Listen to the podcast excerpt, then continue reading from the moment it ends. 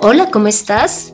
Bienvenido a Conociendo a Dios. Mi nombre es Consuelo Gutiérrez y te estaré acompañando en este podcast, en donde conocerás más de Dios y cómo llevar a la práctica tu vida de fe. Te cuento que hoy en día podemos ver que cada vez las personas optan más por tener una mascota con las cuales puedan pasar el tiempo, puedan sentirse acompañados, tanto así que han logrado eh, desplazar la necesidad de eh, tener la compañía de sus seres queridos y de amigos. Incluso eh, esto se observa cuando ya se les viste, se les peina, se les compra inclusive zapatos. Hay ocasiones en donde ellos tienen su propia habitación y baño. Todo esto muestra es que a la mascota se le está humanizando, evidenciando el efecto negativo que produce en las personas cuando se crea esa, esa relación tan estrecha entre, pues, entre la persona y su animalito. Tanto así que ya se puede ver que el afecto que se le brinda al animal supera al que brindan a, sus seres queridos. Debido a esto es que hoy hemos deseado eh, realizar un acercamiento con relación a este tema y de lo que Dios muestra en su palabra entre la, la relación que han de tener los hombres con los animales. Y para esto he deseado invitar al pastor John García. Eh, el pastor John eh, lleva 21 años en su vida de fe y está sirviendo en Iglesia Viva, la cual está ubicada en la localidad de Kennedy y en el municipio de Suacha. Hola, pastor John, ¿cómo ha estado? Hola, Consu, una buena jornada para ti y para todos los oyentes. Gracias por aceptar la invitación. Eh, pastor, pregunta, ¿Dios tiene cuidado de los animales? Bueno, fuiste de una vez al grano, gracias, Consu, y gracias por la invitación. Esta pregunta es bien interesante, si Dios tiene cuidado de los animales. Claro que sí tiene cuidado de los animales. La misma Biblia indica que cuando Dios creó a los animales, tanto aves como los reptiles o como los animales que eh, se, eh, caminan sobre la tierra o los acuáticos, Dios los bendijo y la bendición que les dio fue sobre su capacidad de multiplicarse. Les dijo, sean fecundos, así los bendijo. Y les dijo que por favor se multiplicaran y llenaran los mares, la tierra y que, mejor dicho, surcaran los aires. Así que Dios tiene cuidado a los animales. Con bueno, pastor, y si tiene cuidado a los animales, entonces Él también ha determinado su fecha de nacimiento y de muerte. Eh, esa pregunta es bien curiosa, Consu, porque esa pregunta nos daría para otro podcast en donde las personas se preguntan si Dios ya predestinó el curso de la vida de todos los seres vivientes. Sin embargo, eh, contestando puntualmente tu pregunta, Dios dio este mandato, sean fecundos y multiplíquense. Quiere decir que Dios dio libertad al curso de la vida animal. Es decir, que ellos en la medida que se van, eh, van siendo fecundos, pues van naciendo sus crías y estas crías por las diferentes circunstancias de la vida, pues también pueden perder esta misma. Por ejemplo, cuando se enfrenta un animal contra otro de su igual o contra otro par por luchar un territorio, pues allí es posible que alguno de ellos muera, pero no es que Dios tenga la lista diciendo el león tal de Sudáfrica va a morir hoy a las 3 de la tarde, no, sino que es el curso de la vida. Esto es muy importante porque pues yo llegué a pensar inclusive que Dios tenía el control, eh, como dices tú, de en qué momento debía nacer un animal y en qué momento morir, pero ya estamos viendo que es según el curso de la vida. Entonces, pastor, ¿cuál sería la finalidad que Dios tuvo para crear al hombre y a los animales? ¿O cuál es esa diferencia entre el hombre y el animal? Esas dos preguntas son bien interesantes, Consu. ¿Por qué? Porque estás preguntando si el hombre y el animal en su ser íntegro son iguales. Y aunque hay una manera básica de verlos como iguales, que es que juntos respiran, hay diferencias. Y esta diferencia es que aunque juntos nacen, crecen, se pueden reproducir y morir, en el caso del animal, una vez que muere, deja de existir. Y en el caso del hombre, hay una trascendencia, porque aunque la escritura habla que el hombre y el animal nacen de la tierra, cuando el hombre ya era hombre, cuando Dios ya lo había formado como hombre, y esto es importante, su ya era un hombre, Dios toma al hombre y le da un soplo de vida, pero este soplo de vida está haciendo relación a algo eterno. Es decir, que cuando el hombre termina su vida en este mundo natural, el hombre continuará existiendo, aunque ya no tenga la carne. Esa es una diferencia grandísima. Y la segunda pregunta que tú hiciste es, ¿cuál es el propósito? Pues en juntos es manifestar la gloria de Dios. Pero en cuanto al hombre, Dios le dio la capacidad de elegir para poder tener una relación de amor con él, una relación mutua. Cuando mencionas esto de, que al hombre sí le dio eh, la finalidad o, o este deseo de que tengamos una relación mutua con Dios, me haces recordar lo que dice en Efesios 1 del 11 al 12, en donde, se, donde Dios mismo menciona que nos creó. Cuando nos creó, más bien, sí, antes de crearnos, Él ya tenía predestinado que eh, nuestra creación fuera con el fin de que le diéramos la gloria y la alabanza a Él. Entonces, si bien es cierto, como lo mencionaste, todo, toda la creación muestra el poder y la, y la gloria de Dios, al hombre de manera específica le dice, ha sido creado para que me des gloria. Entonces, esta parte es muy importante. Y ya partiendo lo que hemos hablado de las diferencias entre el animal eh, como tal y el hombre, te pido que nos ayudes a resolver las siguientes dudas, y es, ¿los animales tienen vida después de la muerte? esa pregunta está muy chévere. ¿Por qué? Voy a partir de la misma respuesta que daría para el hombre. No hay ninguno de nosotros, que de los que estamos presentes hoy, 2022, que haya muerto y diga, oiga, no, yo hace un mes me morí y fui, miré, investigué y todo el cuento. Y sí, sí hay vida después de la muerte.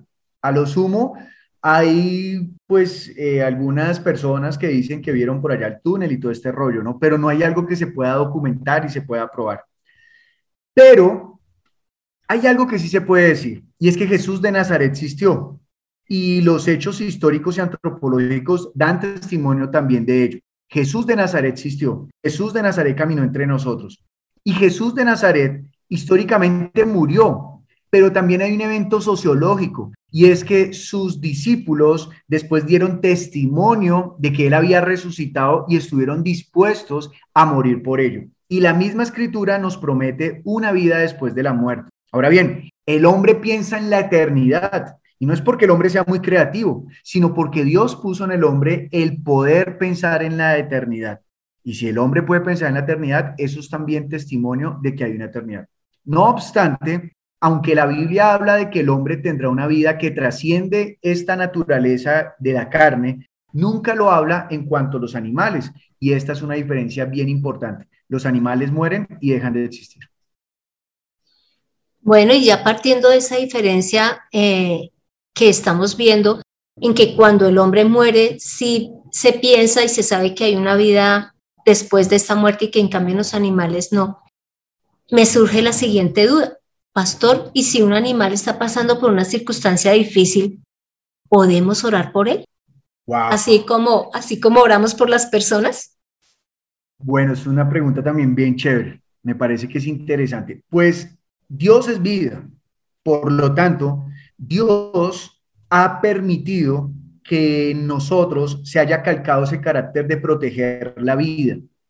Y esto quiere decir, como lo dice Proverbios 12:10, que nosotros los justos, es decir, los que buscamos agradar a Dios, nos preocupamos por la vida incluso de los animales, mientras que los que no tienen temor de Dios, pues van a golpear a los animales, los van a maltratar y van a hacer, o sea, no van a tener cuidado de la vida. Pero esto no quiere decir que nosotros oremos, o no, por lo menos yo lo voy a decir. ¿Por qué? Porque la Biblia habla acerca del propósito de la oración. Y el propósito de la oración eh, lo enfatiza en la relación entre Dios y los hombres. Y en esa oración hay una intención de eh, pedirle a Dios, de agradecer a Dios, de conocer a Dios y también de conocerme a mí mismo. Pero en cuanto a los hombres, no hay ni un testimonio en la Biblia de que se haya orado por los animales para que sean sanados o, bueno, puntualmente para que sean sanados. Solamente es la oración enfatizada en cuanto al beneficio del hombre. Bueno, y entonces hay algo muy importante cuando hablas de la persona que es justa y es que cuida a los animales. Ahora mi pregunta es, ¿será que Dios nos ha dado autoridad sobre la vida de los animales? Bueno, la Biblia dice que cuando Dios creó al hombre, Dios lo bendijo. Y parte de esta bendición es que fuera fecundo y que también se multiplicara, al igual que los animales.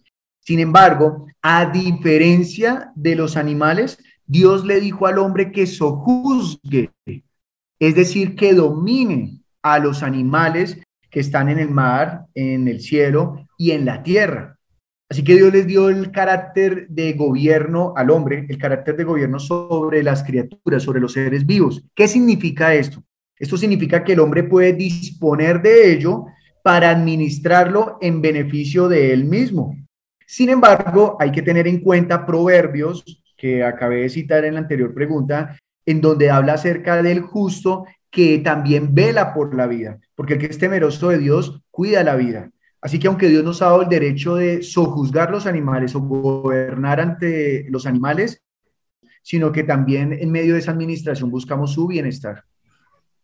Ah, hablando de la palabra sojuzgar, que significa gobernar, pues nosotros sí hemos visto realmente que nosotros ese papel sí lo cumplimos muy juiciosos con relación a los animales porque los usamos para el alimento, para el vestido, vemos de qué manera podemos comercializar pues con ellos. Entonces, mm, pero lo que tú estás diciendo es que esto finalmente sí nos da autoridad sobre la vida de ellos, es decir, si yo tengo un animalito que está muy enfermo, ¿puedo decidir si termino con la vida de él?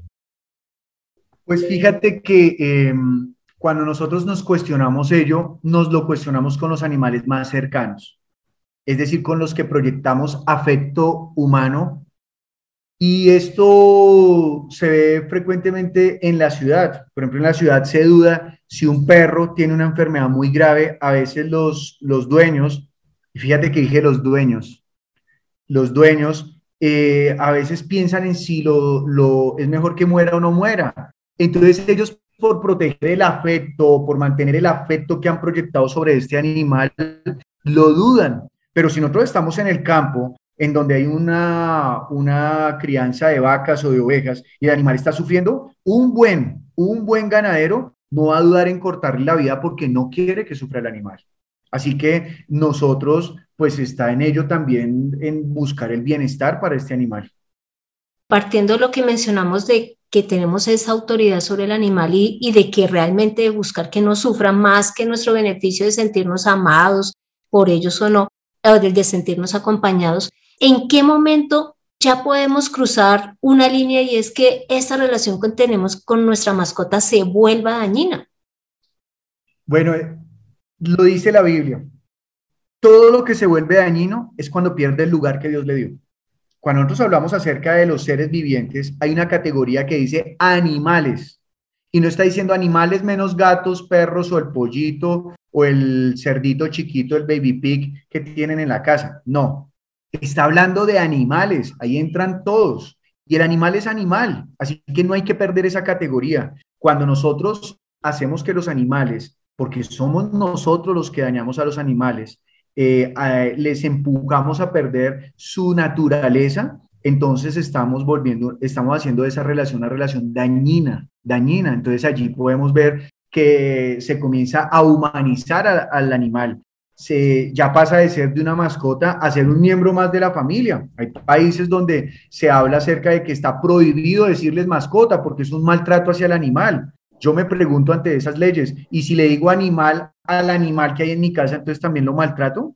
Entonces creo que nosotros eh, eh, podemos identificar que una relación con un animal en la casa es dañina cuando pierde su categoría de animal cuando lo sacamos de allí, cuando proyectamos los deseos humanos sobre los animales, entonces colocamos, comenzamos a vestirlos. Y así como la mamá le da frío y le pone chaqueta al hijo que no tiene frío, entonces también el dueño que tiene frío le pone chaqueta al perro que para que no tenga frío, ignorando que el perro tiene un pelaje, ignorando que el perro fue diseñado para soportar las temperaturas de una manera diferente a nosotros. Creo que en ese momento se vuelve dañino cuando hemos anulado la categoría de animal sobre los animales que conviven con nosotros. Eh, también eh, usted me hace pensar en lo siguiente y es que también considero que se vuelve dañina cuando la relación con el animal afecta nuestras emociones. Eh, he tenido varias experiencias, inclusive pues yo también eh, tengo tres perritos, en donde cuando el animal está enfermo, pues nos ponemos tristes, lloramos, nos angustiamos. Y pienso que, como bien lo has mencionado, si fuese un animal del campo, bien es cierto, no es dejarlo en el abandono ni nada, pero debería de ser algo normal para nosotros que el animal pase por ciertas circunstancias, porque ellos también, como ya lo hemos mencionado, nacen, crecen, eh, se multiplican y mueren. Entonces, dentro de ese desarrollo normal, ellos también envejecen y enferman. Entonces, ya eh, pasa a ser dañina esa relación que tenemos con ellos cuando nuestro amor se vuelca tanto hacia ellos que empieza a hacernos daño y, como ya lo mencionamos al principio, eh, también empezamos a reemplazar el amor de las personas por el amor que le damos y recibimos de los animales.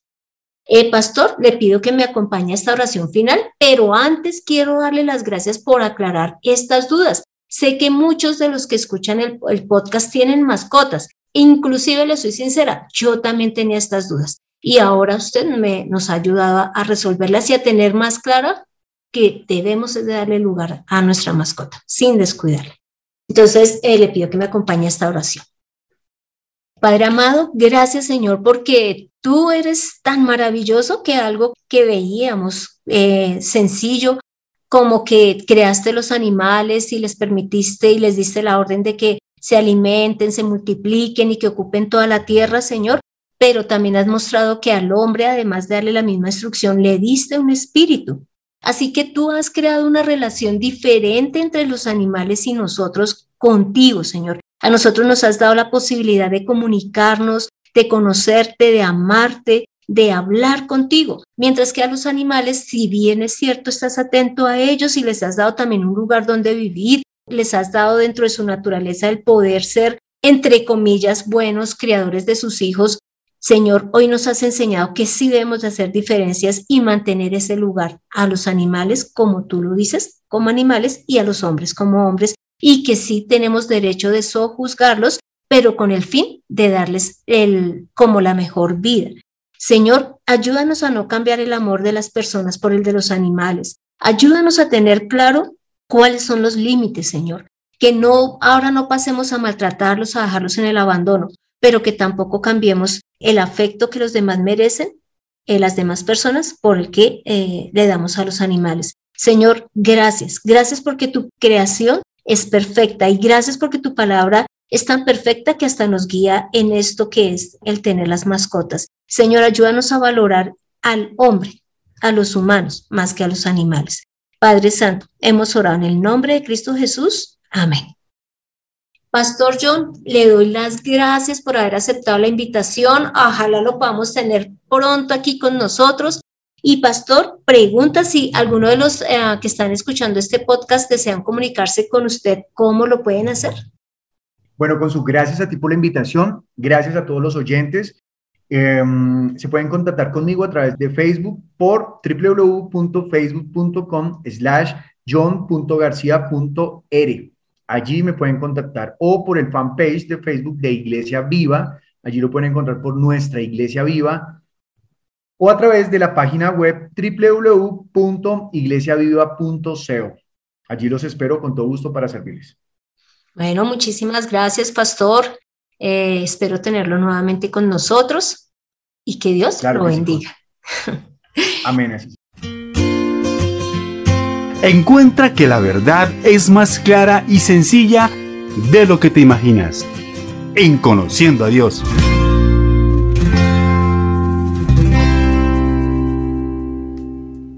Bueno, entonces este fue el episodio 138, en donde vimos que Dios le ha dado un lugar tanto a los animales como a los hombres. Y nosotros tenemos la gran fortuna y el regalo de tener un espíritu el cual nos permite relacionarnos con Dios y nos va a permitir tener vida después de la muerte. Pero también vimos cómo debemos de hacer esa diferencia entre el amor y el cariño y el cuidado que le debemos de dar a los animales y a los hombres esforcémonos en darle lugar correcto a los animales sin llegar a descuidarles. Así que te doy las gracias por escuchar este podcast mientras sacas a tu mascota en su paseo diario. Y no olvides compartirlo en las diferentes redes sociales y con todos tus contactos. Créeme que hay muchas personas que necesitan escuchar que los animales tienen un lugar el cual se le debe dar. Y si deseas que tratemos algún tema en especial, no dudes en escribirme al correo de mirtaconsuelog.com que yo estaré gustosa en trabajar en el que tú me solicites. Soy Consuelo Gutiérrez, tu compañera en este camino. Quiero darle las gracias a José Luis Calderón por la edición de este podcast. Amemos al hombre más que a nuestra mascota. Nos vemos en el próximo episodio.